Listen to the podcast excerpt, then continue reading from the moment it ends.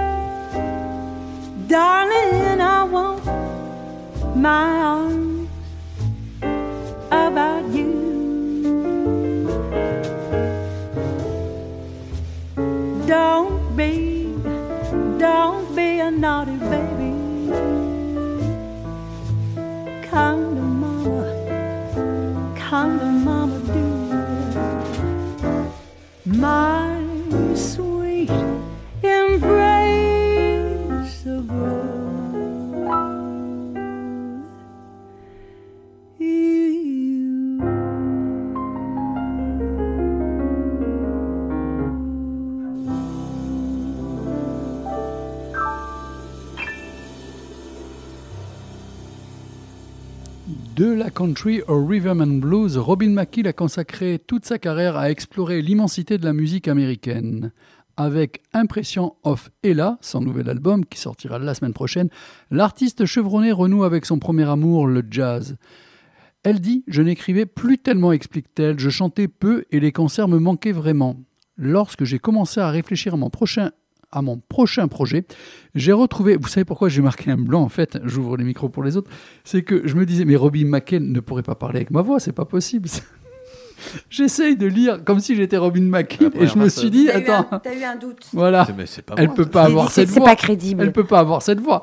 Donc, euh, lorsque j'ai commencé, euh, non pardon, C'est pas mieux Lorsque j'ai commencé à réfléchir à mon prochain projet, j'ai retrouvé un sentiment très présent durant les longs mois de pandémie. Une forte nostalgie et le besoin d'un retour aux sources. J'ai senti que c'était le moment de passer à autre chose et de retrouver ce swing traditionnel qui m'a aidé à percer dans ma carrière d'artiste. En 2006, son premier album éponyme Introducing Robin McKill explorait une douzaine de standards intemporels des années swing comme Rain or Come Shine, Night and Day, On the Sunny Side of the Street. Pour son dernier album, McKill s'inspire de sa plus grande influence artistique, Ella, la grande Ella Fitzgerald. Cette idée m'est venue, dit-elle, parce que Ella a été ma première introduction au jazz vocal.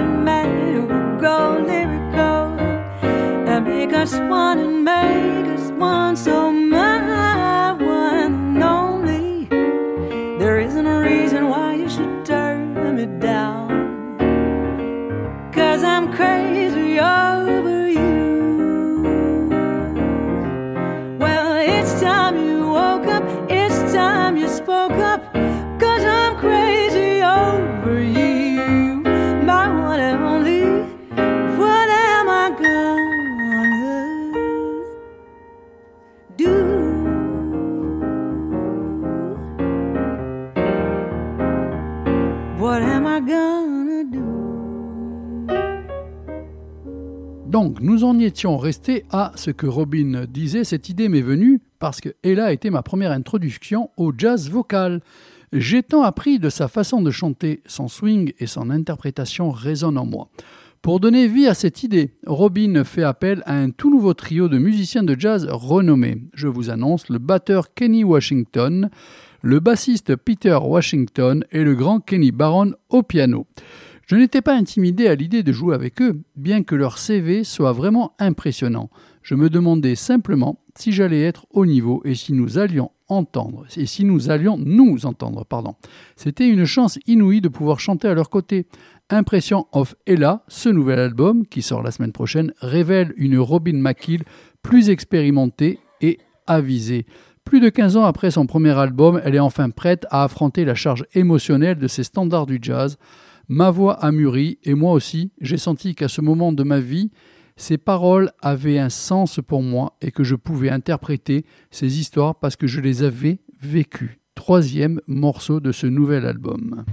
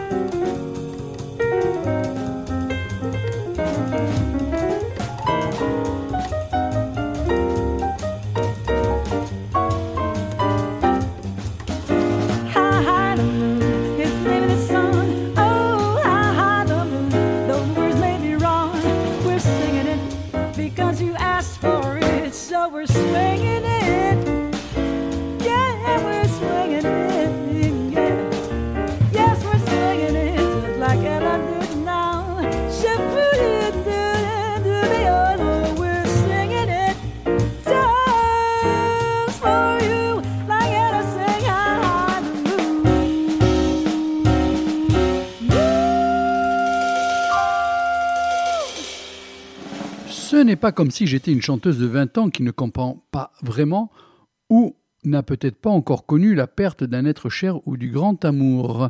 Et donc j'ai senti que, à mon âge et avec cette maturité acquise, j'étais prête à revenir à cette musique et à ce répertoire.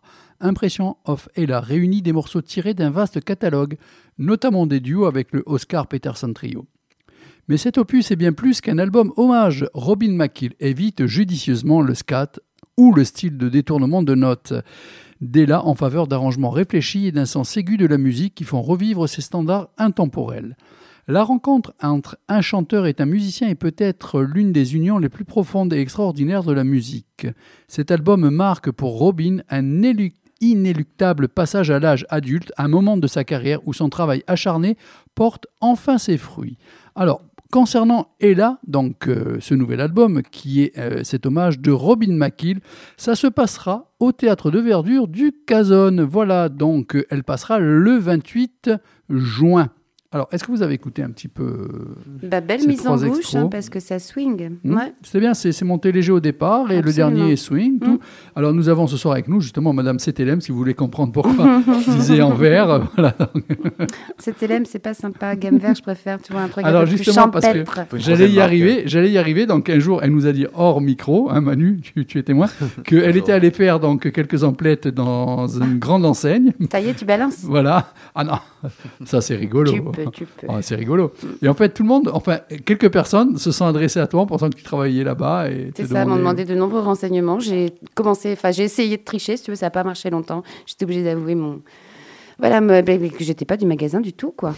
Voilà. Alors revenons à la soirée euh, Jazzy Nayach sur le 99 FM Frequenza Nostra. Donc je vous rappelle un petit peu le programme, je l'avais pas annoncé. Ça commence le 27 juin en fait avec le mini Big Ouverture. C'est le premier concert.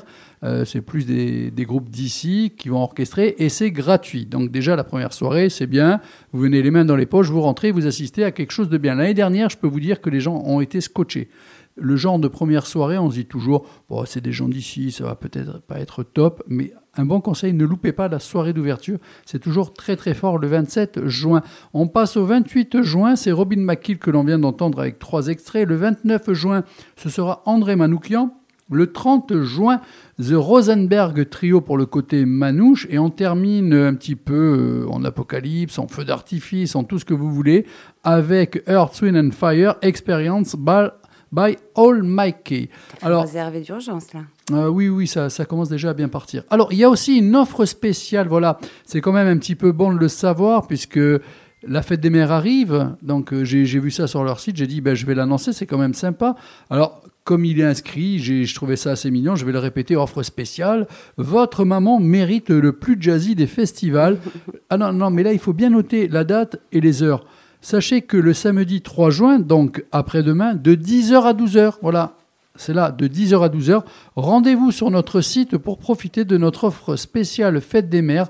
Une place achetée, une place offerte. Sympa. Donc bah, demain de c'est- 10 à 12. Samedi, après-demain. Après-demain, bien sûr. Tu as dit demain, non? Hum, J'ai dit demain, ouais, Oui, ouais. D'accord. Ok, à deux pieds aussi. Donc, samedi 3 juin de 10h à 12h, euh, une place achetée, une place offerte. Pensez à votre maman ou à quelqu'un d'autre, vous en achetez une, vous en avez une de gratuite.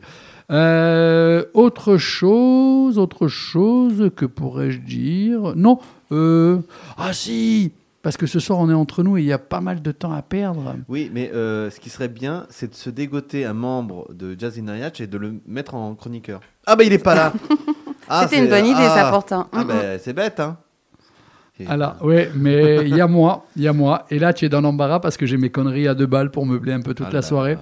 Alors, c'est un petit couple au lit, donc monsieur et madame, bien sûr. Tu as deux gros livres, et sur un livre, tu vois euh, le monsieur où c'est inscrit Devenir un mâle dominant. Et à côté, madame, avec un gros livre aussi, et il y a marqué Vivre avec un tocard. Bon, on continue la suite de l'émission, deuxième soirée. –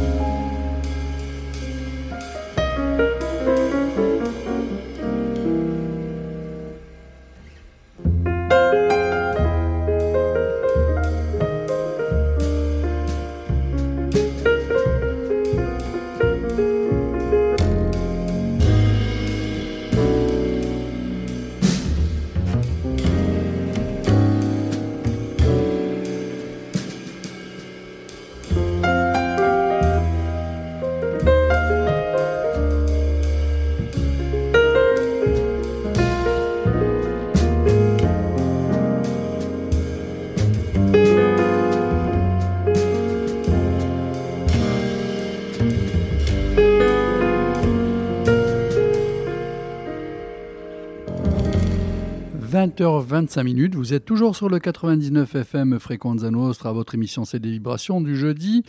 Alors ce soir, c'est, vous l'aurez compris, un 200% spécial Jazz Inayachu. À l'instant même, c'est Mister, euh, pas Dédé, parce que Dédé, il y en a qu'un, mais André Manoukian, donc, euh, qui sera sur la troisième soirée.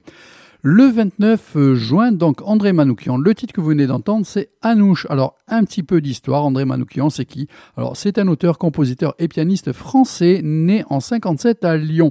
Il est également chroniqueur et présentateur d'émissions de radio ou de télévision depuis les années 2000. Il exerce sur une autre radio, une grande radio. À la télévision, il présente notamment La vie secrète des chansons sur France 3, où il est ponctuellement commentateur du concours Eurovision de la chanson, ou bien il s'occupe aussi d'émissions euh, télécrochées, style Nouvelle Star. euh, voilà, tout ça. C'est quelqu'un qui est quand même bien dans l'ambiance euh, musique depuis de nombreuses années. En général, il sait de quoi il parle. Deuxième extrait de son nouvel album. Schubert in Duend, assez surprenant. –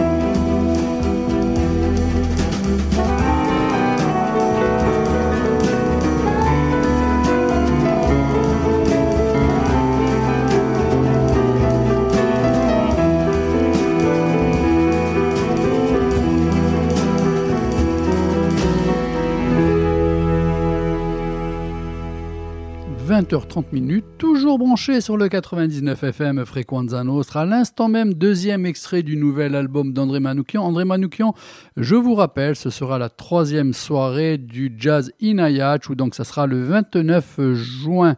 Voilà, voilà, donc le titre que l'on vient d'entendre, très agréable. C'est un juste milieu entre des notes de classique mélangées à des notes de jazz Schubert Indwand. L'invité de tous les médias se confie dans un album intime entre créativité foisonnante et sincérité personnelle. André Manoukian est une personnalité à la notoriété solide, installée et populaire. Si son nom est immédiatement associé à la musique, c'est aujourd'hui l'ambition d'Anouche de le lier à sa musique. C'est avec un album très personnel qu'André Manoukian se livre pour la première fois et en musique sur ses origines, son histoire, mêlant ses racines et leurs souvenirs à ceux qui l'anime aujourd'hui, créant ainsi un album majestueux, solaire et accessible. Et pour vous convaincre qu'il faudra aussi être présent pour cette soirée, un troisième extrait.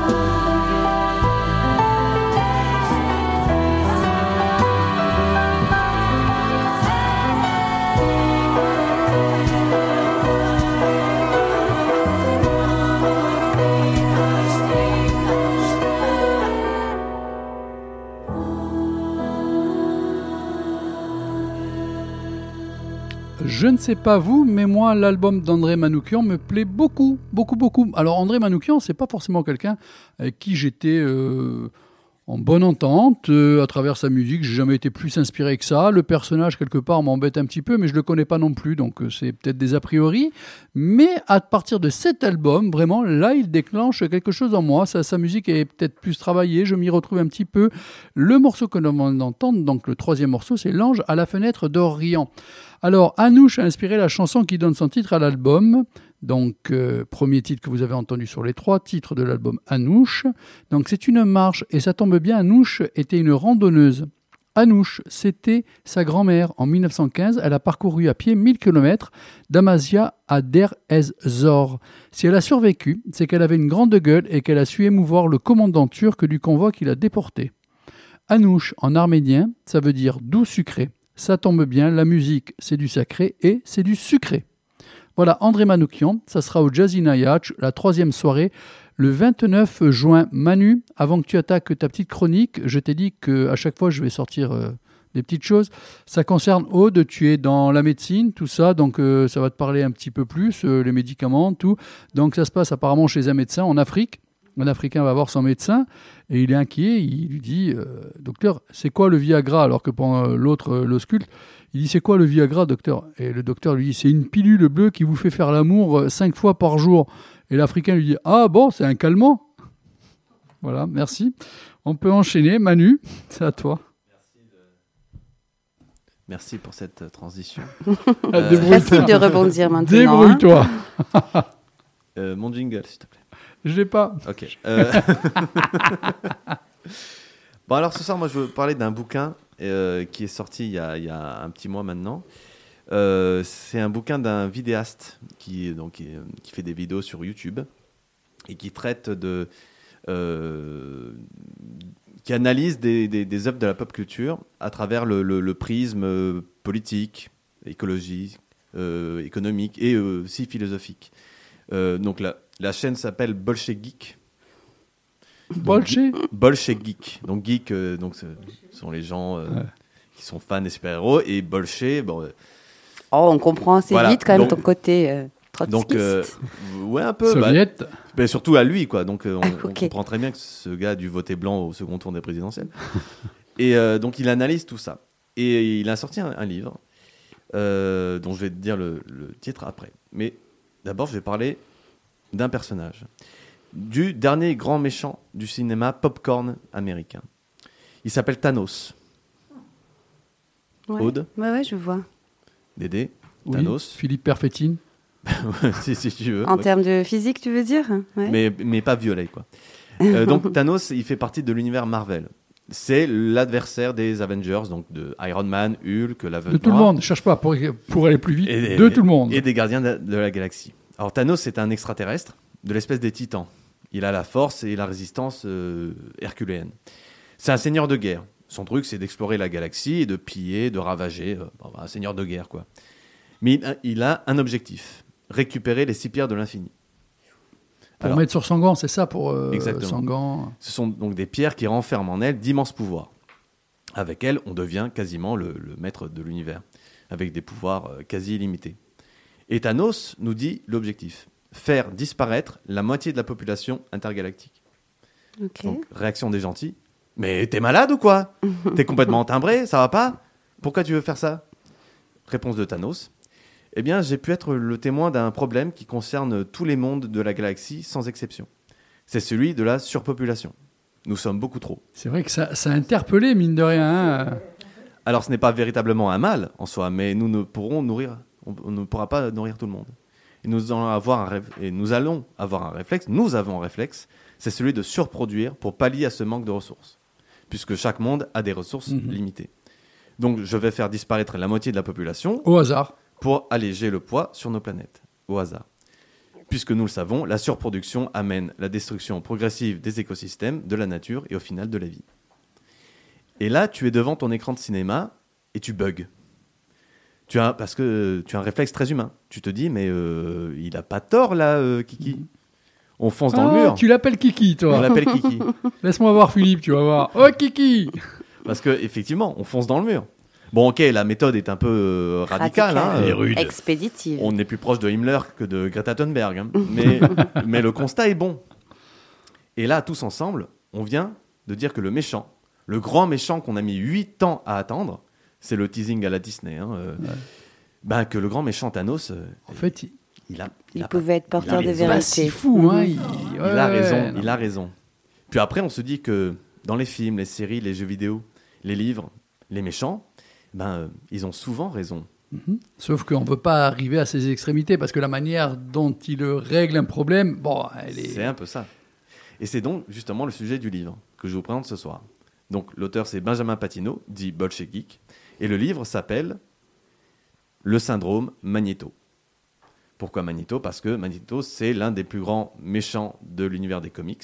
On remonte au début même, hein, euh, des comics, là, hein, Magneto. C'est euh, bah, c'est, euh, Stan Lee, c'est tout ça. Et parce que c'est le plus beau représentant justement de ce syndrome. De ce syndrome, donc de ces méchants qui ont une cause qui nous paraît euh, juste, mais leurs moyens, leurs méthodes d'y arriver sont considérées comme très radicales. Et donc euh, Benjamin Patino en fait tout un, livre en 14 chapitres où il décrit euh, 14 symptômes de ce syndrome, avec des thématiques donc philosophiques, politiques, euh, notre rapport à, ces- ce- à ce genre de personnages, etc. etc. Euh, donc j'ai donné quelques, quelques exemples. Donc on va partir sur Magneto. Pour ceux qui ne connaissent pas, donc Magneto, c'est l'univers des X-Men. Donc on est dans un monde où l'évolution humaine a continué. Et certains des humains sont dotés de pouvoirs. Ce sont les mutants. Magneto est un mutant. Lui, il est capable de euh, contrôler le métal. Euh, pas la musique, hein, le- la matière, évidemment. Euh, et du coup, il se retrouve dans ce monde où la- les humains dits lambda détestent les mutants. Parce qu'ils font peur, parce qu'ils sont puissants, ils sont dangereux, etc., etc. Et lui, son objectif, c'est la domination des mutants. C'est certes radical, mais pourquoi? Mais Tout simplement pour la survie des mutants. Il, se- il se dit, eh ben, si les mutants dominent le monde, eh ben, ils seront plus aptes, ils auront en tout cas toutes les capacités pour maintenir une véritable paix mondiale. C'est l'élite, quoi. C'est l'élite, mais cette élite est capable véritablement de, euh, de maintenir... euh, C'est une élite avec de vraies capacités, celle-là, tu veux dire. Exactement. Ok. Et ça, c'est l'objectif de Magneto. Sauf, bon, il y a des gens pour euh, arrêter Magneto, c'est les X-Men. Les X-Men sont gérés par qui? Le professeur X, Charles Xavier. Charles Xavier, c'est en même temps son rival, mais c'est aussi son meilleur ami. Oui, mais l'un ne peut pas vivre sans l'autre. Exactement. Et Charles Xavier, il a exactement la même vision que, que Magneto. Il a le même rêve, c'est arriver à, à un monde où mutants et humains lambda puissent vivre, puissent coexister euh, sans problème. Sauf c'est encore une fois la méthode qui change. Et ça c'est intéressant parce que euh, ces personnages ont été créés par le grand Stanley qui, nous a quittés. Et surtout, il a été influencé par une décennie dans l'histoire américaine, c'est les années 60 et surtout la lutte pour les droits civiques aux États-Unis. Donc euh, la, lutte pour les droits des Afro-Américains. Et c'est pourquoi il y a beaucoup de gens qui comparent Magneto et le, le professeur X à Martin Luther King et à Malcolm X. Martin Luther King, donc ce pasteur très modéré dans, euh, dans les actes, mais qui veut euh, une société américaine où, euh, qu'on soit noir, blanc, latino, asiatique ou quoi, on vive tous ensemble, on coexiste. Alors que Magneto, c'est plutôt Malcolm X, parce que Malcolm X, il est beaucoup plus radical dans, dans, dans son, dans son objectif. Et les deux sont d'accord, Martin Luther King et Malcolm X. Mais ils n'ont pas la même méthode. Et donc Stanley s'est inspiré apparemment de ces deux personnages historiques de l'histoire américaine Intéressant. euh, pour, pour euh, Mhm. faire son truc. Mais aussi, on rajoute à Magneto quoi Eh ben, à la base, c'est un, super méchant comme euh, les autres. C'est-à-dire, euh, je veux détruire le monde. Bon, c'est pas intéressant. Parce que, euh, en plus, on n'a pas d'empathie pour un gars qui veut dire, ben, en fait, je vais tout détruire. Ben non. Du coup, ils vont donner à Magneto un passé qui est peut-être plus intéressant. En fait, Magneto, à la base, je crois que c'est un personnage qui est né aux États-Unis, hein, lambda. Et là, ils vont le faire naître en Europe, dans l'Europe des années 20. Et Magneto, en fait, il est juif. C'est un survivant des camps nazis. Donc, en même temps, dans sa jeunesse, il a été pourchassé par des fascistes, des nazis, parce que juif. Et après, il a été pourchassé parce que c'est un mutant. Et donc, ça donne déjà plus d'empathie au personnage. Et, euh, et du coup, ben, on, on se sent plus proche de Magneto. Mais ça reste, ben, ça reste le grand méchant. Son groupe, c'est d'ailleurs le- la Ligue des méchants mutants. Hmm. Voilà, on en est là. Et euh, donc ça donne plus d'empathie euh, au personnage. Donc on- et ça nous pose des questions sur mais euh, comment ça se fait qu'on aime ce genre de gars? Parce que ben, son objectif, ben, on le comprend. Il, il- il sa- il cherche juste à survivre en fait et à faire survivre ses, euh, ses compatriotes mutants. Voilà. On va prendre un, un autre exemple. Euh, qui a vu la série Trône de Fer? Oui, Non. oui. alors bon, euh, spoiler pour ceux qui ne l'ont pas vu, Daenerys Targaryen. Donc Daenerys, c'est une jeune princesse dont la famille a été exterminée et qui régnait sur, le, sur, le, sur les sept royaumes de Westeros. J'essaye de faire vite hein, parce que c'est beaucoup de détails. Et euh, donc elle a dû Il aime bien, fuir. là, il aime bien. il a dû, elle a dû fuir euh, à peine bébé avec son grand frère euh, ce continent pour s'exiler à l'est. Donc toute son enfance, elle a été dans un cocon protecteur. Et du jour au lendemain, elle va être mariée de force, violée, affamée, abandonnée, trahie, etc. Et elle va avoir toute l'horreur du monde. Et c- ses aventures, elle va, faire naître trois dragons. Elle va être à la tête d'une armée innombrable qui, vont la suivre parce que elle a un rêve, c'est de rendre le monde meilleur. Et surtout, elle va, euh, euh, voir des sociétés qui basent toute, leur économie sur l'esclavage. Et pour elle, l'esclavage, ben, c'est pas bien. C'est pas bien l'esclavage. Et du coup, elle va, elle va abolir l'esclavage. Et son armée est composée d'anciens esclaves. Et donc, ils sont, euh, le- le- euh, ils sont euh, loyaux à elle. Loyaux même. Et à la fin, donc c'est c'est l'un des personnages principaux de, de la série. C'est un personnage qui est extrêmement populaire. Sauf on arrive à la fin de la série et au moment où elle gagne la guerre, où elle récupère le trône, où elle a la possibilité de euh, de faire une euh, une armistice, on va dire, avec son ennemi, elle décide de l'achever. En fait, elle va prendre la capitale de fin. Elle dit voilà, sonnez les cloches, ça voudra dire que vous, vous- abandonnez, vous déposez les armes, on en reste là. Il sonne les cloches, et en fait, elle décide de détruire toute la ville ainsi que sa population. Donc, elle fait ce qu'on appelle dans l'univers du catch, pour ceux qui suivent, un heel turn. C'est-à-dire qu'un un catcheur est gentil, il fait un acte où il trahit son meilleur pote. On- bon, le catch, c'est ultra scénarisé, c'est pour ça qu'on regarde, et il devient méchant. Mais à toute fin, Daenerys bascule dans, dans le mal, en fait, parce qu'elle tue des innocents, tout ça. Et là, pour ceux qui ont regardé, ça a été un. oh, non, non, pas. C'était euh, Thierry Gelardi avec le, le coup de tête de Zidane. euh, Tu sais, euh, Oui. fait, non, pas ça, pas après tout ce que tu as fait, pas toi, Daenerys. Et on pense d'ailleurs à tous ces parents qui ont appelé leur fille Daenerys avec la série, puis, puis qui ont vu la fin de la série. C'était peut-être pas une bonne idée, quoi. euh, voilà. Et moi, personnellement, quand j'ai vu la scène, j'ai applaudi. Alors qu'elle fait un truc horrible. Sauf que j'ai rappelé que ben, les gars qu'elle vient de cramer avec son dragon, là, euh, c'est les mêmes gars qui ont applaudi la mort de Ned Stark à la fin de la première saison. Mhm. Ned Stark, c'était le, le personnage, Ah, le personnage été, ça a principal. été chaud là aussi. hein. Euh, C'était le personnage principal de la saison 1 qui, à la fin de la saison, se fait décapiter. D'ailleurs, c'est une des. C'est peut-être eux. Elle a vengé ton héros, quoi, c'est ça? Euh, euh, en quelque... Indirectement, oui. Ce que j'ai aimé, ce que j'ai aimé dans ce scénario, euh, la série j'ai moyennement aimé, mais euh, je dirais c'est peut-être eux qui avaient enfoncé le clou à faire disparaître une personne à qui tu t'attaches autant dans une première saison et qui est peut-être pour toi le héros principal. Et boum, allez, on te le passe à la C'est casserole. risqué. hein. C'est ça. C'est audacieux. C'est c'est, euh, bon, c'est c'est adapté de romans de George R. R. Martin et c'est de la dark fantasy, donc c'est euh, c'est un univers où le, le bien euh, gagne rarement en fait. Mhm. Et, euh, et du coup, Le mal aussi. ça doit nous habituer. c'est- Oui, bah, en fait, il n'y a pas vraiment de bien et de mal. Enfin, le- la, la Oui, frontière ça, entre les deux est visiblement, Comme j'ai dit, ambigu. comme j'ai dit tout à l'heure à propos de Magneto et trucs, euh, enfin, euh, non, euh, euh, les deux personnages que tu Euh, disais. Martin Luther King et voilà. Malcolm Euh, X. non, non, non, Ah, euh, avant. Magneto et le professeur X. Oui, euh, l'un ne va pas sans l'autre en fait. Euh, ils se combattent, mais en même temps, ils sont là à bien noter certaines choses pour essayer eux-mêmes de se poser les questions, à savoir si c'était peut-être pas vrai qu'il fallait avancer dans ce sens. Voilà. Magneto est calmé et, et limité par euh, Charles Xavier. Et Charles Xavier, justement, euh, enfin, Magneto dit à Charles Xavier non, il faut qu'on aille un peu plus loin Mhm. pour, que ça, pour que ça marche. Et donc, donc, à la fin de la première saison, Ned Stark se fait décapiter. On comprend, ok, donc c'est le genre de série où, euh, où n'importe quel personnage, même les principaux, peuvent mourir à tout moment. Donc il faut pas s'attacher au personnage parce qu'on risque de. On va pleurer. On va quoi. être Ça, ça, ah oui, Et oui, je confirme long- aux gens qui n'ont pas vu, ne vous attachez pas au personnage. Et tout le long de la série, c'est quasiment que ça. Enfin, il y a- il y, a des moments où on a pleuré, quoi. Enfin, parce que non, mais en plus de manière très très très violente, euh, tout ça. Et moi, quand je vois Daenerys faire ça, je dis mais bah oui, bah oui, elle a raison, euh, Daenerys là, Daenerys. Parce que, ben, en fait, son objectif, c'est au final, c'est pas de récupérer le trône de fer, c'est de briser la roue, comme Alors, il dit. je veux pas t'arrêter dans ta Ouais. chronique parce qu'elle est très intéressante, mais tu vas en arriver où? En fait, que on s'est toujours tout tous trompés et à se dire que finalement c'est le mal qu'il faut choisir. C'est non, c'est pas ça. Parce que c'est dangereux là, Manu, tu me fais peur. Sauf que, on rappelle, on parle d'œuvres de fiction. Ah. Donc, de quelque chose de réel, on ne pourrait pas l'accepter. Mais par exemple, un personnage de fiction, on Mais peut, nos on chers peut être présidents, tout à fait tout ça. capable à penser des trucs. Nos chers euh, présidents et tout, non? Ah non, ce ce sont des gens respectables, tu sais très bien. Ah, d'accord. Mais pardon. euh, pour une œuvre de fiction, Qui est qui appelle? Ah, Ah, ah, vas-y, continue, continue. Oui, allô? Ouais, salut, Dédé Serge. Je fais Jazzy Mayak. Je, je pense qu'il y a un président qui va peut-être. euh, qui souhaiterait intervenir là. Oui, euh, alors, alors, euh, est-ce que je fais?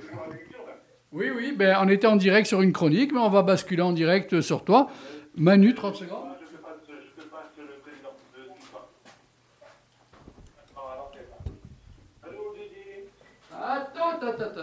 Le sens de la répartie Voilà, là de l'adaptation. euh, voilà, là c'est le c'est le direct Jazzy Nayach. Donc euh, qui est à l'appareil? Bonsoir monsieur.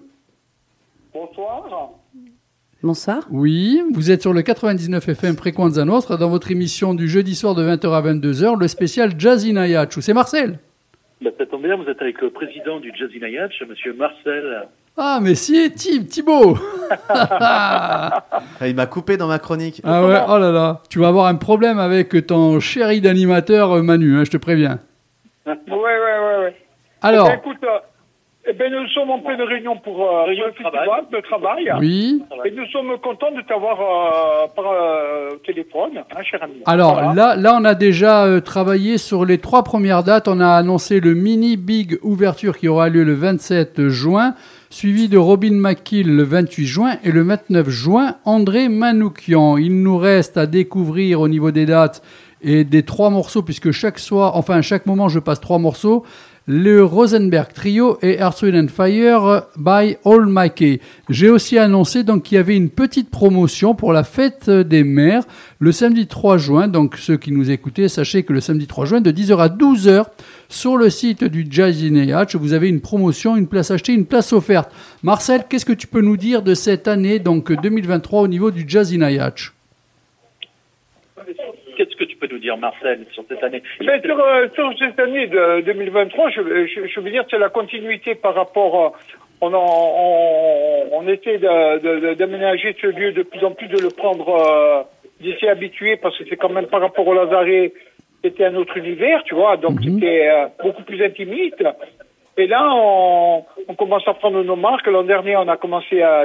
tu as été là tout le temps avec nous parce que d'abord tu es un ami et un partenaire, mais surtout un ami.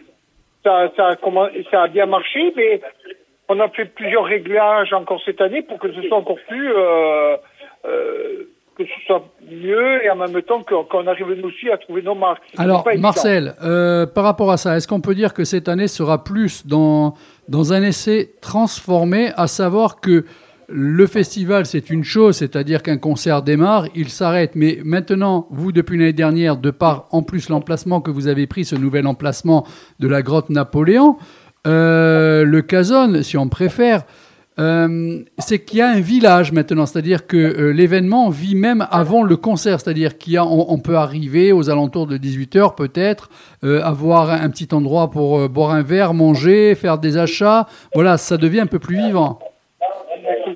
Exactement. Ce que c'est, on a cette année, on, on commence à aménager une espèce de village où les gens pourront manger, pourront tu- euh, avant euh, à partir de 18 heures. D'accord. Et est-ce qu'il y aura un petit peu de musique avant, c'est-à-dire que les gens vont aussi être trempés un petit peu dans la musique et tout euh, Oui? Nous sommes en train de voir un peu ensemble comment on pourrait faire. Euh, bah, Il y, a, y a il y a Michel et tout ça qui travaillent euh, pour pouvoir pouvoir euh, faire une playlist, pour mettre une musique d'ambiance euh, par rapport au... Il y, a, il y a un disquaire non identifié aussi qui a participé à la réalisation d'une d'une playlist permettant d'amener une ambiance justement avant les, les premières et les, les parties euh, qui vont se dérouler vers, vers 20h, 21h. D'accord. Bon, je vois à qui tu veux faire allusion, mais en pas de publicité. Merci d'aider Vibration. Ouais. Alors, Ouais, oui, pardon, je t'ai coupé, vas-y. Non, pas du tout. Donc, euh, c'est là, on, est en, train d'avancer, en train de de, plus en plus euh, s'imprégner de ce lieu et, d'arriver à tirer. Parce que moi, ce que je veux te dire en, résumé, ce que dit tout à l'heure en début de la réunion, c'est que Jazzy Nayach, jusqu'en 2019, c'était le Lazaret. Mais Jazzy Nayach, le Kazon, c'est comme si pas qu'on recommence à zéro. C'est un autre univers. certain renouveau.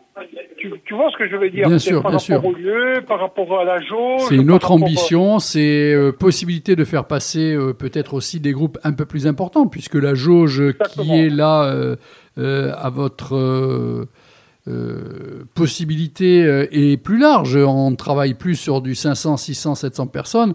On peut passer à du 1002, 1003, 1005. Tu vois, par exemple, si, si, si on était au Lazaret, l'an dernier, Mélodie Gardot était sa jauge, on ne peut pas le faire. Non, c'est pas possible. C'est ce que j'explique aux gens. Euh, en gros, sans rentrer et peut-être en me mettant un peu trop emballé, mais j'ai fait comprendre aux gens parce que euh, les gens euh, venaient discuter aussi avec moi. Donc, des fois, ils me faisaient des remontrances. Ils me disaient Oh, c'est dommage, le Lazaret, tant de fois que j'ai entendu. Mais je disais Mais vous savez, euh, par rapport à l'année dernière, euh, la plus petite affluence qu'il y a eu au Cazone euh, aurait peut-être été complète au Lazaret.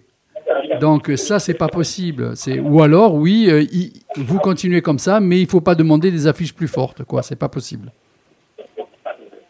Tout à fait. Donc, euh, et là, on patauge, c'est pas qu'on patauge, on a l'expérience de, de, de l'organisation, mais sur un lieu, un, un- un- sur un, un lieu qui, qui, qui était petit, même s'il était beau.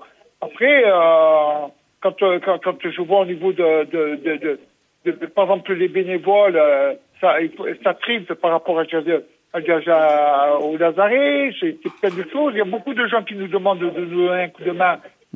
Et on est ouvert aussi à, au contraire, hein, je veux dire, euh, c'est vraiment un autre univers. Et euh, pour moi, je cale, pas par rapport à la notoriété, mais on est un peu comme Jazz à Vienne maintenant, comme un Mhm. Marciac, tu vois. Bien sûr, bien C'est-à-dire sûr. avec des grosses et des gros trucs. euh, Et après, c'est à nous, euh, à nous, arriver à s'adapter, à pouvoir euh, gérer tout ça au niveau de, de, de, de- de toute la logistique. C'est pas évident, hein. Mhm. Je comprends. Marcel, excuse-moi de te poser cette question parce que je manquais d'éléments sur un élément aussi important à travers les soirées, c'est que je n'ai pu m'occuper que des têtes d'affiche, c'est-à-dire le spectacle de la soirée. Non, Mais, mais ce que je voudrais savoir, c'est qu'il y a normalement des premières parties. Quelles seraient ces premières parties? Est-ce que tu peux nous donner une idée de ces premières parties? Oui.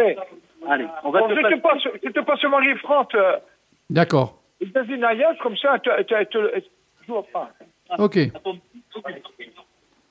Ah, attends, je vois, non, je vois pas. Parce que j'ai, j'ai le, j'ai, j'ai, j'ai pas les, j'ai pas les- pas les lunettes Tiens, Voilà les lunettes. Alors, chausse les lunettes. Ah, attends, je te passe Fran- euh, Pierre Maestras, qui fait partie de, de, de la garde rapprochée, comme ça, il va, il va te euh, donner la liste.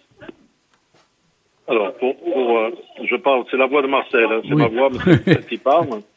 Donc, euh, pour la soirée du, euh, de Robin Makele, la première partie, c'est la Vinta. Pour André. Manoukian, la première partie, c'est un groupe, euh, un groupe de, de, de la rive sud, Ciao Ciao. Mhm. Pour le trio Rosenberg, la première partie, c'est Alex Gargione et Jean-Jacques Gris, en jazz, euh, jazz manouche. Bouge plutôt, bien sûr. Et pour Earth, Wind and Fire, la première partie, c'est CAD Side. Un groupe, euh, un groupe local aussi. Voilà, je repasse Marcel. Ok. Voilà, donc ça, ça va être. euh,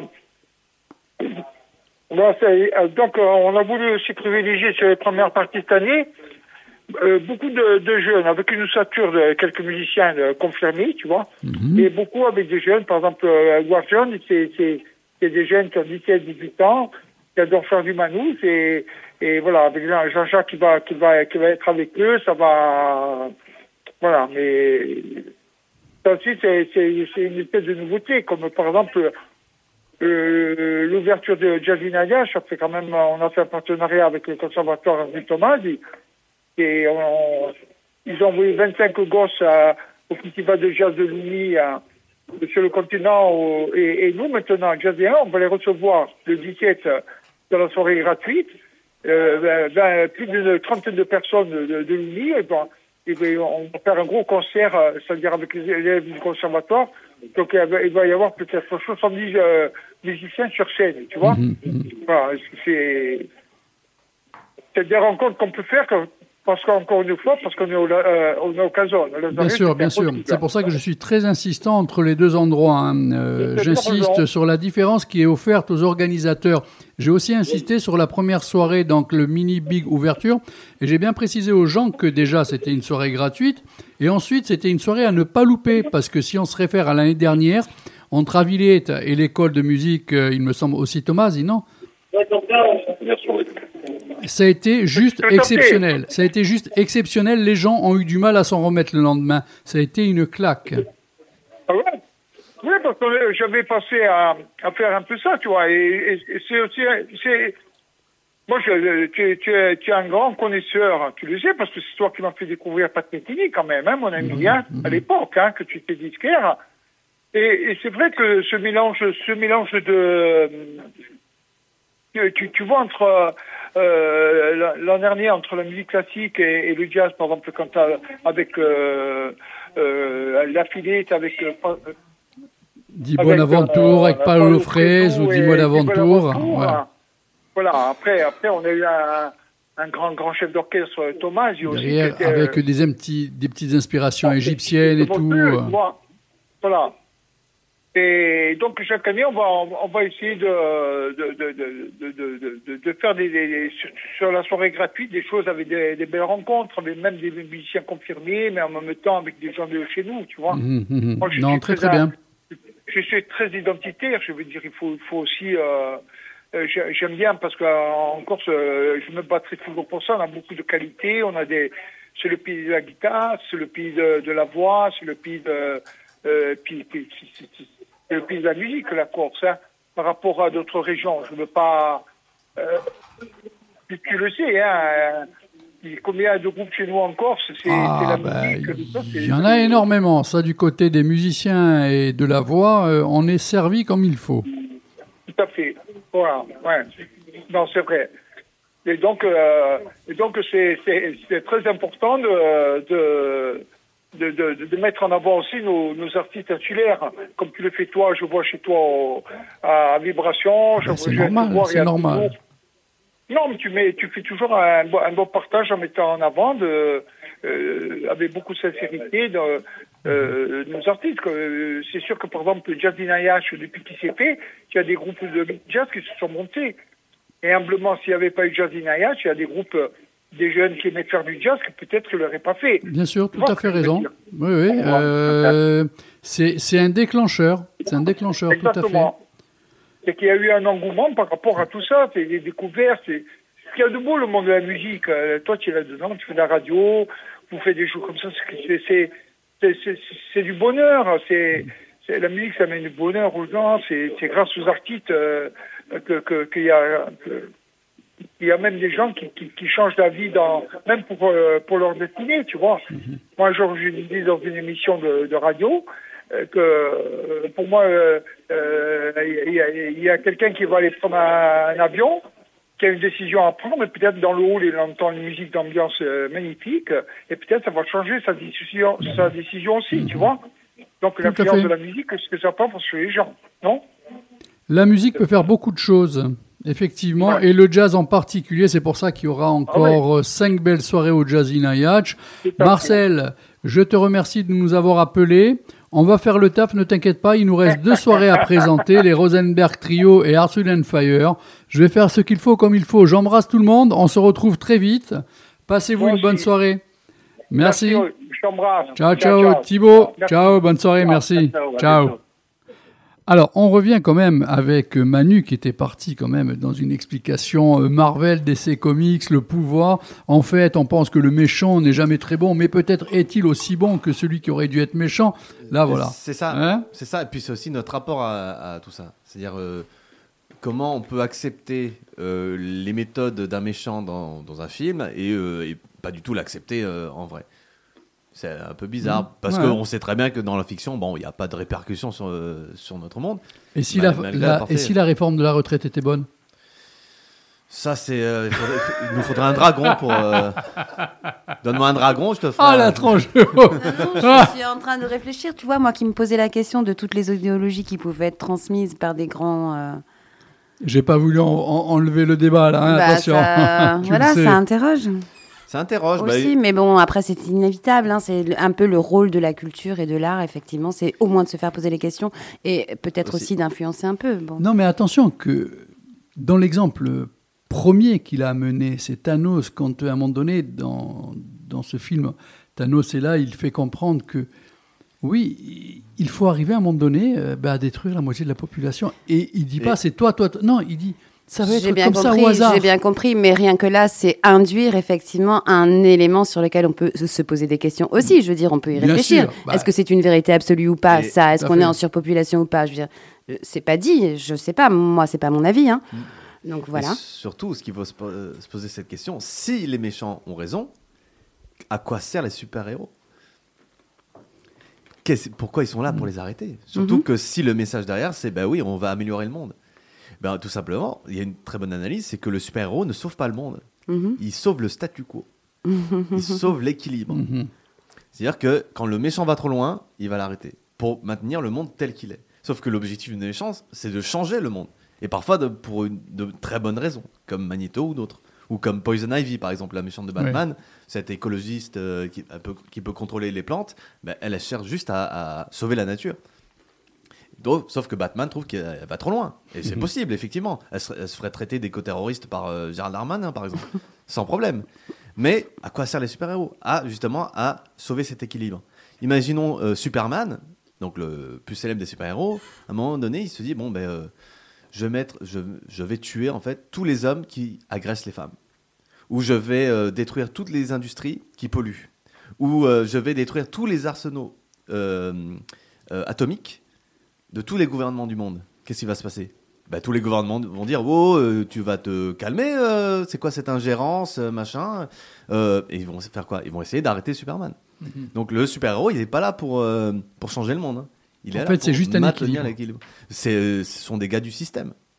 Alors que ben, les méchants en tout cas certains sont plutôt proches des révolutionnaires. Eux ils veulent changer les choses. C'est une analyse comme ça mais mais, mais voilà et tiens pour je vais donner un autre exemple un peu plus euh, celui-là je pense que tout le monde l'a vu surtout toi puisque Mais tu, as- si. tu as un enfant Mhm. Euh, le roi lion Ok. le Roi Lion, c'est très spécial, hein, parce que Scar, au fond, il n'a pas tort non plus. Hein, euh, il est pas pire qu'un autre, Scar. Non? Oui, oui, bien sûr. Pourquoi? Pourquoi? Pourquoi? Je te laisse l'annoncer, Pourquoi? Manu. Mais pourquoi? Parce qu'il suffit de le comparer à son frère, Mufasa. Ce gros bâtard. Je rappelle un truc. Hein, Mufasa, c'est le roi, c'est le roi euh, dans le royaume des lions, d'accord? Il n'y a pas de démocratie. Hein, c'est pas parlementaire ou quoi. Il a, le- c'est une monarchie absolue. Donc, donc déjà, pour moi, ça part très très mal.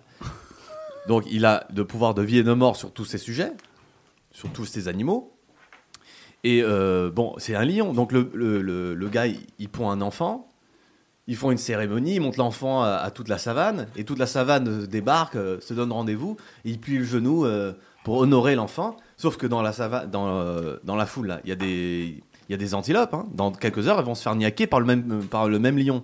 Donc c'est un lion qui tient la savane par la peur, premièrement. Deuxièmement, pourquoi il fait ça? Parce qu'il explique que ben, c'est le cycle de la vie. Vous vous rappelez de cette réplique? Donc les antilopes mangent l'herbe, les lions mangent les antilopes, les lions meurent, Donc il y a des dominants, des dominés, c'est un peu le cycle de la vie. c'est ça. Mhm. Les- donc les lions euh, servent d'engrais quand ils meurent euh, aux plantes, les plantes poussent, les antilopes mangent l'herbe, et ainsi de suite. Quelle logique complètement pétée C'est clair. C'est quoi cette pseudo-religion? Donc il domine par la peur. Il repose son pouvoir personnel sur une pseudo-religion.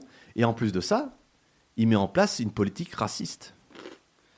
C'est quoi cette politique anti-hyène dans le Roi Lion? Qu'est-ce qu'elles ont fait les hyènes pour avoir autant de haine Hein? Pourtant, euh, il- on, lui, euh, on lui demande, mais pourquoi t'as as viré les hyènes du royaume? Je- euh, C'est moi le boss. pas de ricaner. euh, c'est moi le boss. Même pas, il dit même pas ça. C'est moi le boss, je fais ce que je veux. Mais pourtant, les hyènes, par rapport à sa logique à la con là, du cycle de la vie, elles participent aussi. Elles chassent aussi. Euh, et en plus, elles, euh, elles peuvent être euh, charognards. Donc elles peuvent nettoyer derrière en plus. C'est génial. Et le gars, il les vire. Et puis il les amène où Enfin, il les fait partir où Dans- Au cimetière des éléphants. Où il n'y a pas de bouffe. Donc il les, endro- il les envoie à un endroit où vont crever la dalle. Pardon, mais dans, un, dans, un, dans des sociétés humaines, ça s'appelle une tentative de génocide. Mufasa, c'est Saddam Hussein. Pauvre Mufasa. Je le dis. Et là, et là on, est, on est là et tout, et machin. Et après, il y a la scène où il meurt. Et là, oh non, le pauvre, il s'est fait écraser par des gnous. Mais tiens, dans ta gueule, le lion, là.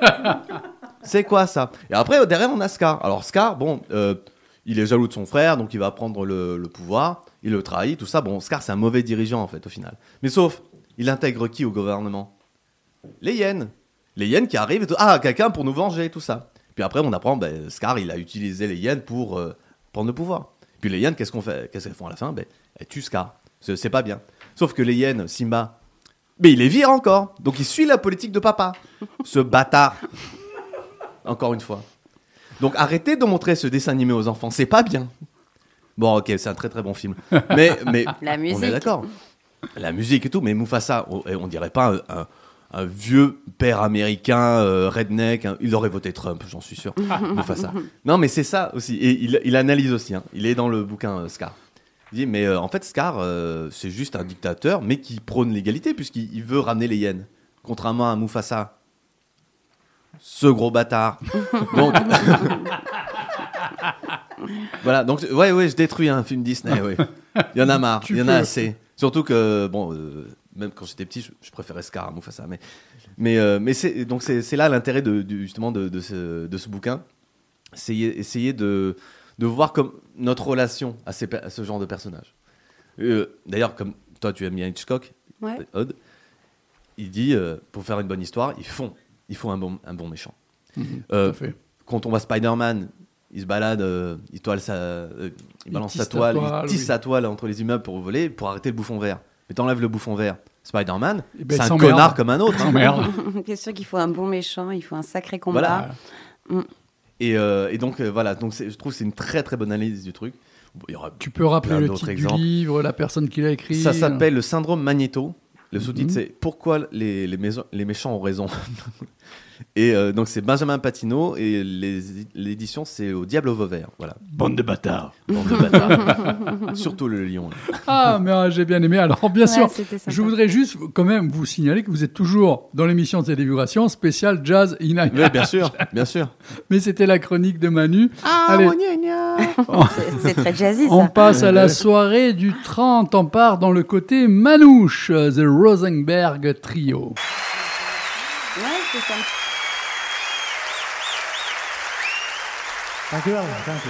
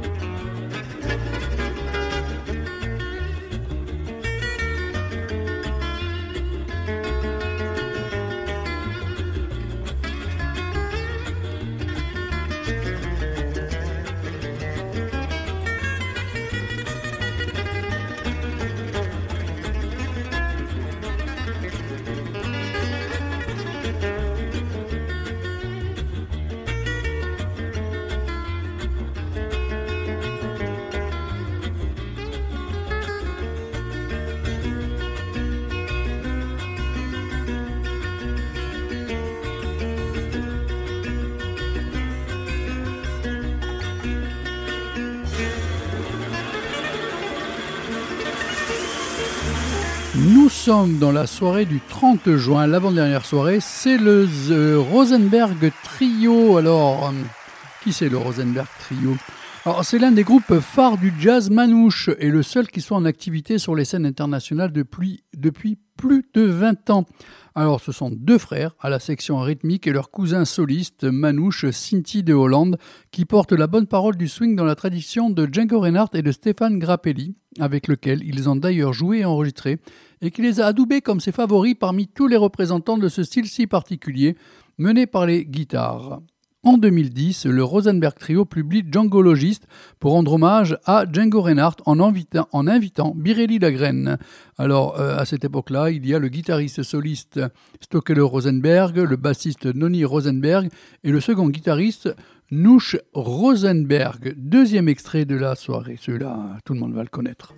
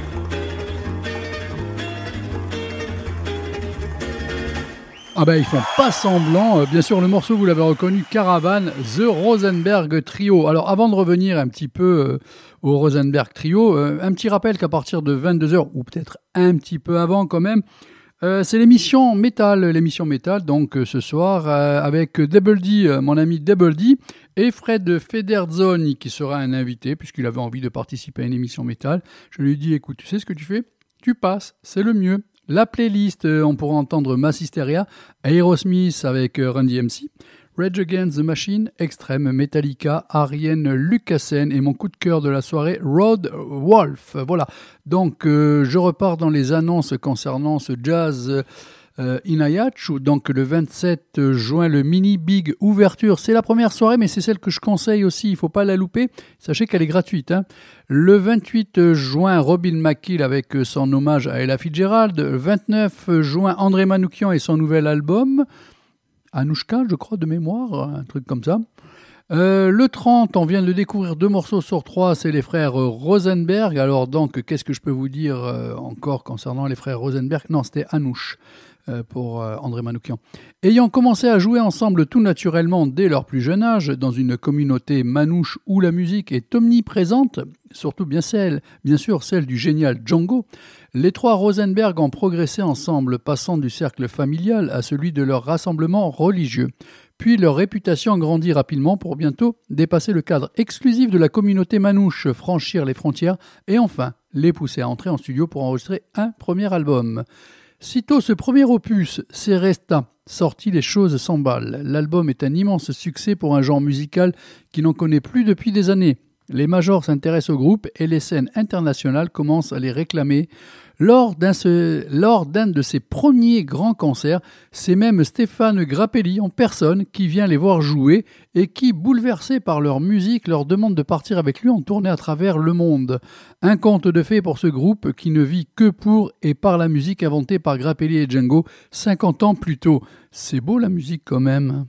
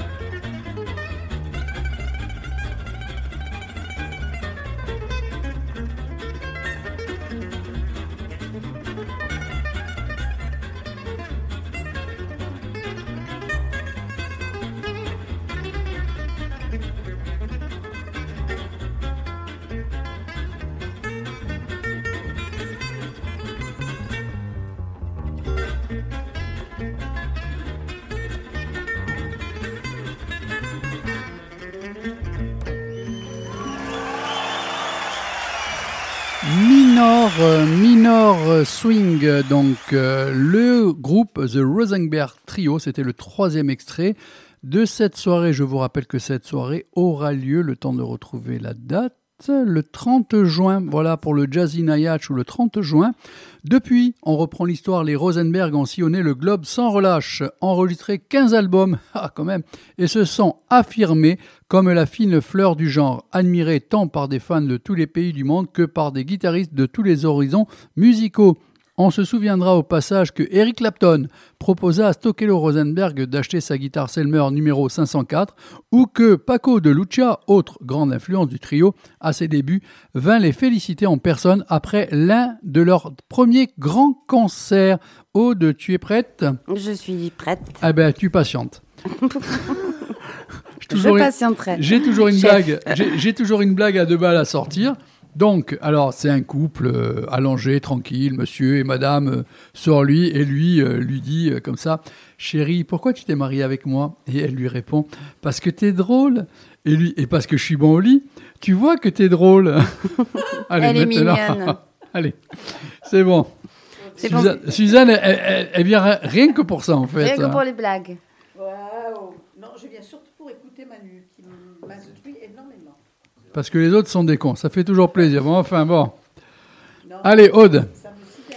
Alors, euh, bon, vous savez que moi j'ai l'habitude de vous présenter soit des trucs euh, locaux, euh, soit de partir de ma petite expérience personnelle.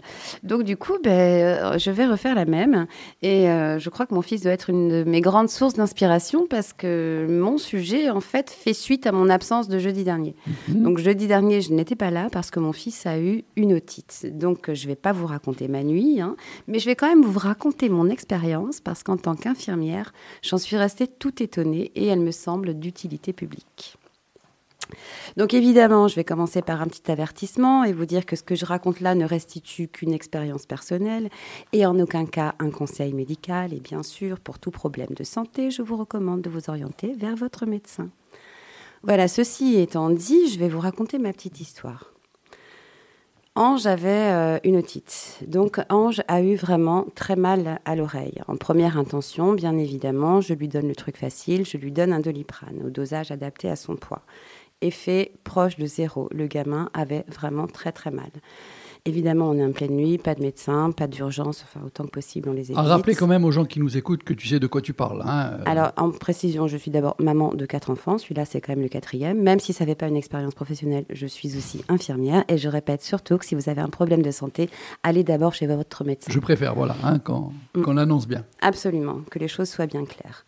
Donc bref, je lui donne un doliprane, effet zéro, aucune action sur la douleur. Donc euh, je le vois souffrir, je me dis que la nuit va quand même être compliquée. Je prends donc le taureau par les cornes et je frappe beaucoup plus fort. Je lui donne ce qu'on appelle un corticoïde, donc c'est un anti-inflammatoire très puissant. Et là, bien sûr, comme attendu, il est soulagé très rapidement. Il s'endort. Alors je tiens à préciser une fois de plus que cette cascade est réalisée par une professionnelle. Je ne recommande pas de la reproduire chez vous. Donc l'enfant s'endort. Ouf, l'histoire aurait pu s'arrêter là, mais j'avais rien à vous raconter. Donc une heure après, déjà, il a très très mal. Et là, vraiment, je commence à être prise au dépourvu et euh, je ne vois pas ce que je peux donner de plus, je ne sais pas ce que je peux faire de plus et franchement, je commence à me poser la question de savoir ce que je vais pouvoir inventer pour qu'on tienne jusqu'au matin. Donc en désespoir de cause, je cherche dans mes souvenirs de maman et d'infirmière et je me rappelle en fait une conférence sur l'argile qui m'avait particulièrement captivée et je me rappelle de ce docteur qui s'appelle Jade Allègre qui préconisait le cataplasme d'argile pour soulager la douleur de l'otite. 3 heures du mat, me voilà en train de faire un cataplasme que je lui applique sur l'oreille de manière assez épaisse et plutôt assez large, c'est-à-dire que je ne couvre pas que le derrière de la mâchoire, mais je fais un truc assez large. Limite, je prends les cheveux, mais bon, je fais pas très grave, pas très gaffe. J'empile tout ça et, euh, et voilà. Lui, il est étonné, mais il est prêt à tout pour ne plus avoir mal. Et là, là, en quelques minutes, montre en main, vraiment, il a été soulagé. Il s'est endormi et tout ça jusqu'au lendemain matin. Non seulement il n'a plus eu mal, il s'est endormi euh, très très vite, mais le plus épatant de l'histoire, c'est que le lendemain, il n'y avait vraiment plus aucun signe d'otite. C'est-à-dire qu'il n'y avait plus aucune euh, douleur, il n'y avait plus aucune inflammation. Euh, je ne veux pas te parler de remède miracle, mais quand Mhm. même, ça a été très Ouais, très on, efficace. on peut parler de remède miracle. Qu'est-ce qui a pu agir? Qu'est-ce qui a fait que. Alors, ben, le pouvoir de l'argile. Donc, en fait, je vais vous faire un petit topo sur l'argile, euh, parce que l'argile a des propriétés euh, multiples et tout à fait étonnantes. Et, voilà, je me suis dit que vraiment, il était temps bah, qu'on se renseigne peut-être et qu'on s'intéresse à l'argile. Et il est temps qu'on redécouvre ses vertus. Et, vraiment pour, euh, comment dire, si c'est un sujet qui vous intéresse, je vous recommande particulièrement de suivre Jade Allègre, qui est un médecin euh, qui a donné beaucoup de conseils pédagogiques parce que c'est vraiment un, savoir qu'elle a envie de transmettre. Et donc, euh, c'est une femme qui a fait médecine par passion pour l'argile. Son objectif, c'était euh, d'écrire une thèse sur l'argile. Donc, évidemment, sa thèse a été validée. C'est une thèse qui a une, comment dire, une valeur médicale. Et, voilà. Et c'est un médecin qui a fait beaucoup de, de médecine humanitaire. Et c'est donc, comment dire, une femme qui a l'habitude de faire de la médecine de survie avec peu de moyens. Voilà. Donc, pour faire un tout petit topo sur l'argile, hein, l'argile est un minéral, hein, ça on le sait, un minéral originel, euh, bah, c'est-à-dire qui constitue la croûte terrestre. Il comment dire, chargé d'oligo-éléments et de minéraux, euh, essentiellement de silice. Et nos tissus conjonctifs sont euh, gorgés de silice. Le, silicium, la, silice, c'est vraiment euh, euh, comment dire un, élément fondamental de notre constitution humaine. Voilà. En plus d'être un élément originel de la croûte terrestre, c'est un élément fondamental de la constitution humaine et de nos tissus conjonctifs. Alors, qu'est-ce que je vais vous dire de plus? Bah, Que l'argile est très connue en cosmétique, quand même. Je ne sais pas si ça vous, ça, ça vous parle. Euh, en cosmétique, elle est connue pour le nettoyage de peau, euh, en shampoing apaisant pour les cuirs irrités, les cuirs chevelus irrités, les cheveux gras. Euh, on s'en sert aussi pas mal en dentifrice, on s'en sert aussi pour faire des massages. Donc Donc voilà. il, serait temps de remettre en avant, comme il faut, l'argile. L'argile est vraiment, euh, ses, comment dire, ses, ses- ses qualités. Et, et tu vas voir, je, je vais continuer un tout petit peu à développer la manière dont, enfin le. Dis-moi, Dédé. Non, Fred nous a rejoint. J'ai ouvert le micro à Fred s'il veut intervenir. Bien parce sûr. que je, Salut tout le monde. je le sens, je le sens t'écouter comme il faut. euh, Ah oui, c'est intéressant. vous pouvez intervenir intéressant. effectivement à tout moment. Moi, ce qui me Ouais. fascine, là, c'est cette histoire de silice, parce que, Ouais. euh, par ailleurs, euh, moi, euh, il y, a- y y quelque chose qui m'intéresse énormément là-dessus. euh, euh, J'ai mon épouse qui est archéologue en préhistoire, euh, donc tout ce qui est silex, euh, silice, toutes ces choses-là. Euh, ce qui ouais. m'interpelle là-dedans, en plus, cette histoire de silice, c'est que, effectivement, ça nous a toujours. Là, tu m'apprends donc que ça fait partie de nous-mêmes et ça nous a toujours accompagnés. Ça a été nos premiers outils. Et un jour, aujourd'hui, c'est l'IA, c'est le, le silicium, c'est les ordinateurs.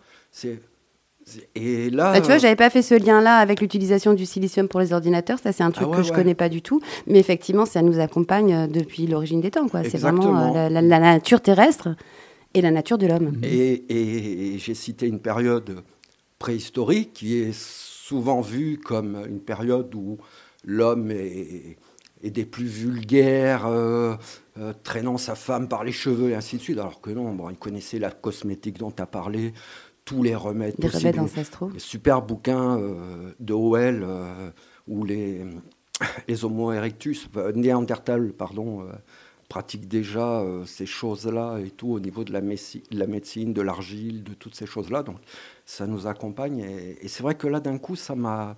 Ça a encore résonné par rapport à ce côté-là, parce que des fois j'imagine un scénario avec tout ça. Et effectivement, ça nous accompagne depuis le silex jusqu'à maintenant, tout ce qui est euh, voilà, ordonnateur, quoi. Absolument. Pas ordinateur, ordonnateur. Ordonnateur, Voilà. ouais, ouais, Voilà. tout à fait. Alors, si tu veux reprendre donc là où tu en étais, Alors, euh, je vais vous expliquer un petit peu le, le mode d'action euh, de, de- de l'argile. Alors, d'abord, il faut savoir que l'argile bah, se présente en, en cailloux, c'est normal, puisqu'elle est extraite de carrière. Il y en a en Sardaigne notamment. Euh, en pratique, on peut aussi la trouver en poudre. On peut la trouver en pharmacie hein, très facilement ou alors dans les rayons bio en supermarché. On peut aussi la trouver en pâte déjà reconstituée. L'argile que l'on trouve chez nous, parce que moi je me souviens Absolument. gosse, euh, pas très loin, puisque j'habitais au-dessus, on pouvait le trouver. hein, On peut encore le trouver et effectivement, euh, comment dire, dans un monde euh, où les choses nous seraient inaccessibles, enfin je veux dire, c'est- une ressource. L'argile que tu vas trouver sur, ton chemin euh, est une ressource utilisable. Et vu ses capacités de filtration, c'est une argile qui sera forcément saine. Peu importe où tu la prends, euh, l'argile, elle est, elle est saine, elle n'est pas polluée. Elle ne peut Mhm. pas être polluée par sa nature propre, en fait. D'accord. Euh, donc je te dis, voilà, on peut la trouver aussi en pâte reconstituée, mais a priori celle-ci n'est pas très conseillée parce que celle-ci va pas se conserver très longtemps. En fait, elle va se déshydrater, elle va pas se conserver très longtemps. Et il y en a aussi évidemment de différentes couleurs. Et puis il y en a, comment dire, l'argile est aussi utilisée dans l'art. hein. Euh, alors c- celle qui est reconsommée, euh, qui est conseillée pour les soins, c'est l'argile verte, l'argile verte de préférence bio et surfine. Euh, en pratique encore, on n'utilise pas d'outils en fer euh, pour préparer son argile parce qu'en fait, une fois qu'on l'a en poudre, cette argile, le plus souvent, on va la mélanger à de l'eau. Alors, soit de manière un peu épaisse pour faire le cataplasme dont je vous parlais. Ces cataplasmes, en fait, ils peuvent soulager donc les, douleurs d'otite, les maux de gorge, euh, les douleurs articulaires, les tendinites. Euh, mais aussi elle peut être utilisée en interne, c'est-à-dire que là on fait une dilution un peu plus euh, bah, diluée en fait, et euh, on se retrouve avec une suspension buvable on que l'on va ça, pouvoir boire. Ça fait on- un genre de pansement intérieur. un- je vais te dire tout ça, c'est incroyable tout ce que ça fait. Ça fait un pansement, hein, mais pas que. Et on la boit sous forme médicale quand on boit du smecta. D'accord. En fait, le smecta, euh, c'est de la Ah, smectite, ça, oui. et la smectite, c'est c'est un minéral aussi. Voilà, donc c'est pas si, si dégueu non plus. Voilà, Ah, si, euh, c'est- pas terrible, mais, mais ça s'avale efficace, quoi. C'est efficace, Ah. mais c'est- dégueulasse. Non, c'est vachement plus efficace, souvenir, euh, comment dire, en- au, na- au naturel et non pas en version euh, pharmaceutique. Euh, alors attends, où est-ce que j'en suis? Alors c'est maintenant que je vais commencer à te parler du mode d'action. Alors on dit de l'argile qu'elle est un médicament intelligent. L'argile, elle va agir par absorption. Donc elle va être capable de, euh, aussi de tapisser. Donc elle agit par absorption, par tapissage, donc pour protéger une muqueuse, la muqueuse intestinale ou la muqueuse gastrique. Et elle, agit aussi par échange. C'est-à-dire qu'elle va être capable, euh, elle va agir comme une membrane en fait, qui va être capable de diffuser euh, des éléments importants et à la fois d'absorber des éléments toxiques. Euh, voilà. Et donc on dit qu'elle est intelligente parce qu'elle est capable de d'extraire tout en laissant les apports positifs de manière à les conserver. Tu me suis Dédé? Ouais, ouais. La finesse des molécules de l'argile fait euh, qu'elle a un pouvoir tapissant extraordinaire. C'est-à-dire que si tu mets euh, un centimètre cube dans, une, dans un litre d'eau, par exemple, c'est largement suffisant pour filtrer l'eau. Et si tu utilises, euh, je- alors je me souviens plus, mais je crois qu'un un, un centimètre cube est suffisant pour tapisser toute ta muqueuse intestinale, tellement le- avec la finesse des particules. Donc un puissant pouvoir absorbant qui est efficace sur les bactéries, sur les virus, sur les toxines, sur les parasites. Euh, c'est un antipoison. C'est un antipoison euh, quand elle capte les, les molécules ou les organismes à éliminer, tout en laissant les corps utiles à l'organisme, comme je vous l'ai déjà dit. Euh, et ça, c'est quand on, quand on l'ingère. Et par exemple aussi, si on la mélange à une eau souillée, si tu veux, sa capacité antipoison et d'absorption sur les virus, les bactéries et les parasites fait que tu peux euh, transformer une eau souillée en une eau potable. En fait, c'est magnifique. Il faut laisser un certain temps. et- Alors, je vous encourage vraiment à suivre les détails pratiques de Jade Allègre si ça vous intéresse. Euh, c'est pas si long en fait, et, et elle explique vraiment tout ce qu'il faut faire en pratique. C'est-à-dire que euh, y a des détails comme est-ce que tu laisses l'argile au fond du, de la bouteille que tu épures ou est-ce que tu la bois? Ben, elle, elle va conseiller de la boire et elle va même t'expliquer pourquoi. Donc vraiment, je vous encourage à écouter ces, ces documents. Ils sont hyper pédagogiques. Euh, donc voilà, ces qualités filtrantes en font un antipoison efficace. Et c'est d'ailleurs une qualité dont il faut se méfier si on prend un traitement, parce qu'il ne faut pas utiliser de l'argile si tu prends un, un traitement médicamenteux, parce qu'en fait, ça va absorber Ouais, ça va annuler tous les effets. et- actifs, ouais. voilà, et le rendre Et inefficace. ça peut devenir dangereux, là, par contre. Bah, si tu annules l'effet de ton médicament euh, sans le savoir, oui, là, pour le coup, ça peut être dangereux. Donc, il faut le savoir. Encore une fois, on répète qu'il faut voir aussi un médecin. hein. Avant toute chose, Voilà. effectivement, si vous avez un problème de santé, allez voir votre médecin. Moi, je ne fais que vous encourager à vous intéresser à quelque chose qui peut être tout à fait euh, intéressant. Euh, alors, grâce à toutes ces qualités et à son faible coût, parce qu'en gros, un paquet d'argile, euh, un paquet d'argile que tu trouves en pharmacie, ça vaut 4 à 5 euros. Euh, donc une facilité d'utilisation, une super disponibilité puisqu'effectivement bah, tu la trouves sur ton chemin et même sur les sentiers de traverse. Euh, c'est pour ça que donc ce médecin la place en numéro un euh, dans ses outils de médecine d'urgence et en numéro un à avoir dans sa pharmacie. En plus, je ne sais pas si je vous l'ai dit, mais sa durée de conservation est hyper longue en fait.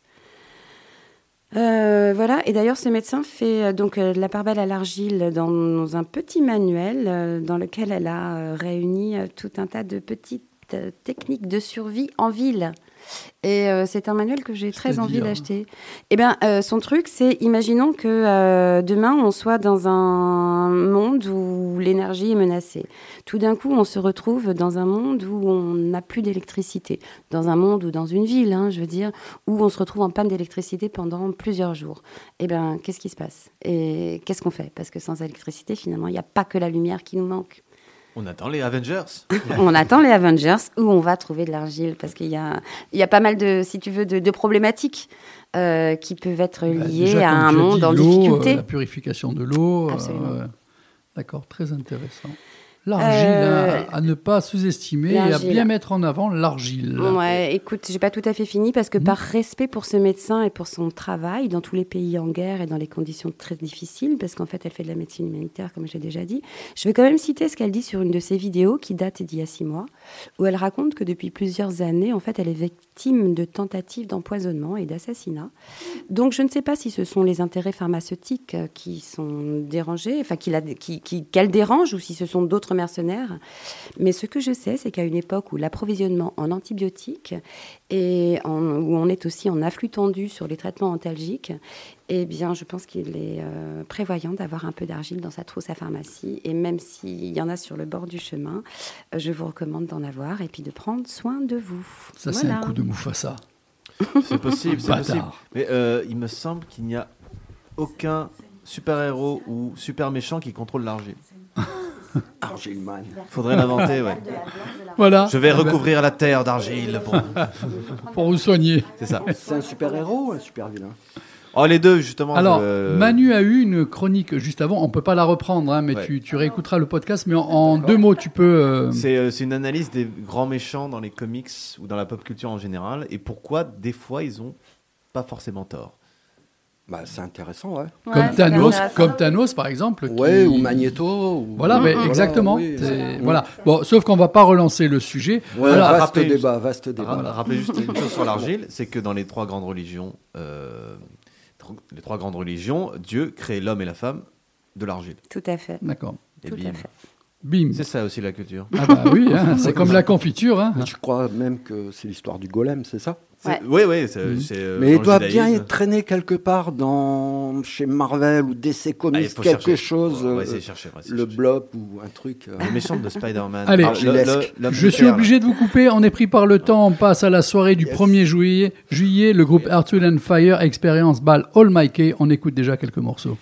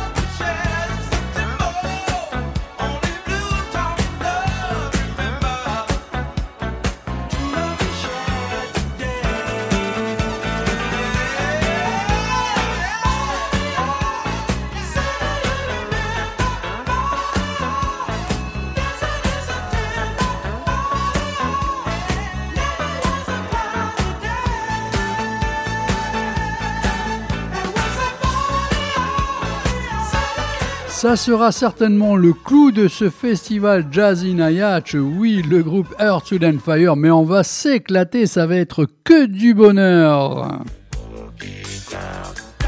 Ah, presque un peu, je me recroirais en boîte et à vous faire danser. Ladies and gentlemen, ce sera la soirée du 1er juillet Earth, Fire.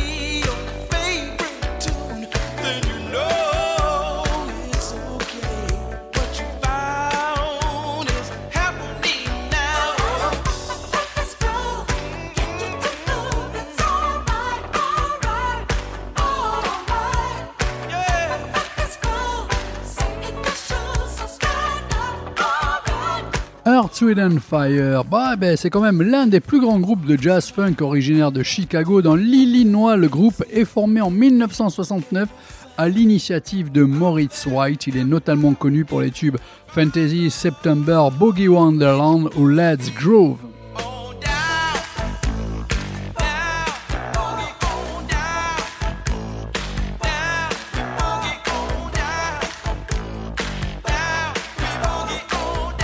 La musique d'Earth, Wind and Fire est d'ailleurs parfois qualifiée de funk symphonique. Le groupe se démarque également par la complémentarité de ses deux chanteurs Maurice White et Philippe Bailey et dans les remarquables capacités euh, vocales couvrent plusieurs octaves. Allez, troisième et dernier morceau. Avec tout ça, si vous n'allez pas au Jazzy Night et si vous n'allez pas à la clôture, euh, j'y crois pas.